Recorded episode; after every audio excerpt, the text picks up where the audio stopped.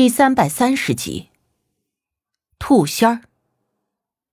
赵钻往木板床上一坐，还没等开口呢，忽然就开始呜呜的哭了起来，而且还越哭越伤心，那眼泪鼻涕的流了满脸，张嘴就喊冤。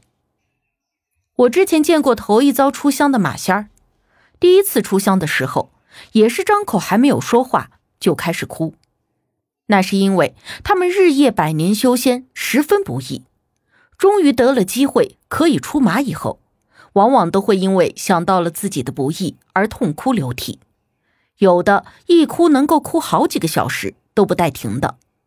所以我见赵钻哭，倒也没有觉得意外，只不过有些奇怪，他到底有什么好冤的？赵钻哭了差不多有个十多分钟，还没有停下的意思。而无忌的脸上已经隐隐有点不耐烦了。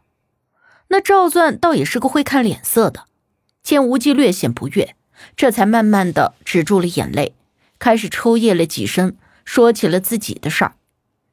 而我们这个时候才知晓了事情的经过和他的真身。原来这货是鬼喇子山下的一只老灰兔，按他的说法是，他们家族已经世代居住在鬼喇子山上。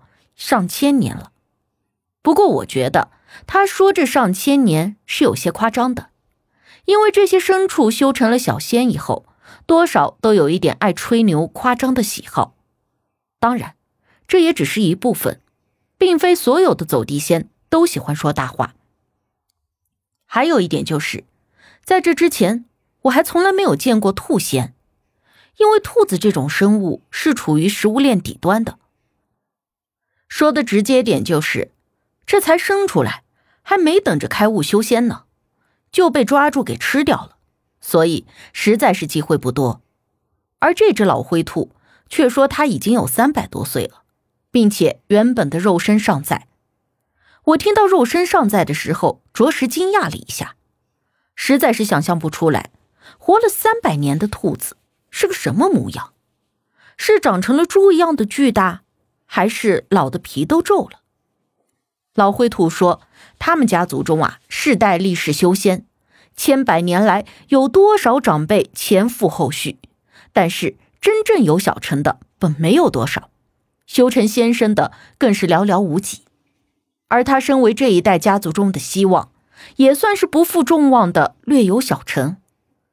原本一切都相安无事，老灰兔日日山中修仙。”盼望着有朝一日能够得到，获得上仙首肯，成为走地仙。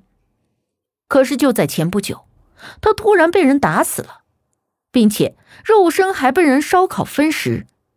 说到这里的时候，老灰兔一脸的痛苦，恶狠狠地咬牙切齿，还用力捶了两下床板，那副模样可让我知晓了要咬人的兔子是什么样。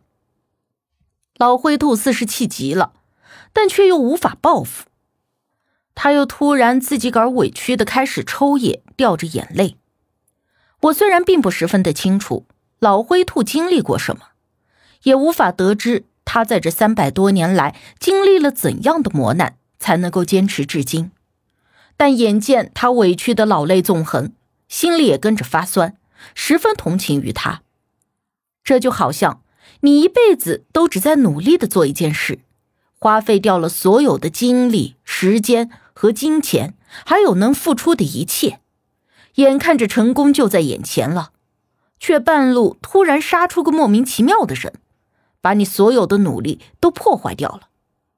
瞬间，你努力了一辈子的这件事化为了泡影，而且没有了重新来过的机会，这一辈子算是白活了。老兔子又哭着喊冤。杀掉你的就是这个人吗？我问他，老灰兔点头，却又摇头。我也不记得是谁杀的我，总之是他抓了我，而且他还吃了我。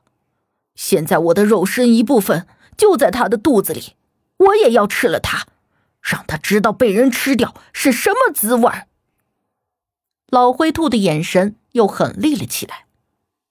但是稍微一瞥，瞥到了站在一旁的无忌，又立刻泄了气似的，委屈的不行。那你也真是够倒霉的，都活了三百年了，还能被人抓住。我也不免感叹，觉得还真是造化弄图。我正在渡劫，躲在了洞里闭关。他闯进了山洞，抓到了我。等我反应的时候，已经来不及了。我求了他放过我，他却根本不听，还是杀了我。老兔子也不知是有意还是无意的，手杵着膝盖，手指头在伤口的位置使劲的往里抠，顿时伤口周围又流出了血来。我和无忌都看到了，但是我俩谁都没有说话阻拦，想着这老灰兔都被赵钻给吃了，人家报复的抠两下伤口，那也不算过分。虽然我很同情你，也十分的为你惋惜，可是事已至此，难道你真的要杀了他，用以报复？你既是修仙的走地仙，也应该明白，若是伤了人命，对你没有半分的好处。我出言宽慰的同时，又提醒着他。老灰兔又开始掉眼泪。我也不知道该怎么办。我没有想要跟着他，但是我感觉到了我的肉身就在他的肚子里，所以才跟着来了。而且，如果不是我附在了他的身上，他就已经死了。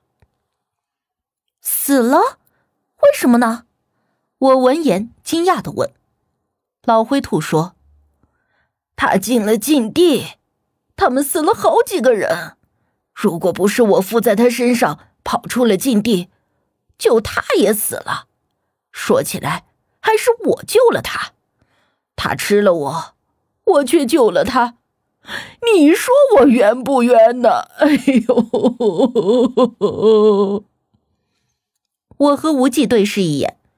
然后我又问老灰兔：“你是说，跟他在一起的那些人，死了很多人？”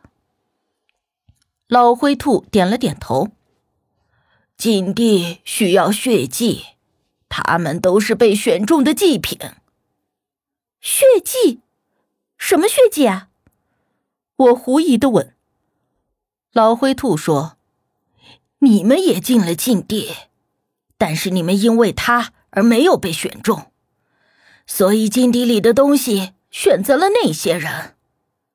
说这些的时候，老灰兔的手指向了无忌，意思说是因为无忌在，所以我们才没有被选为血祭的祭品。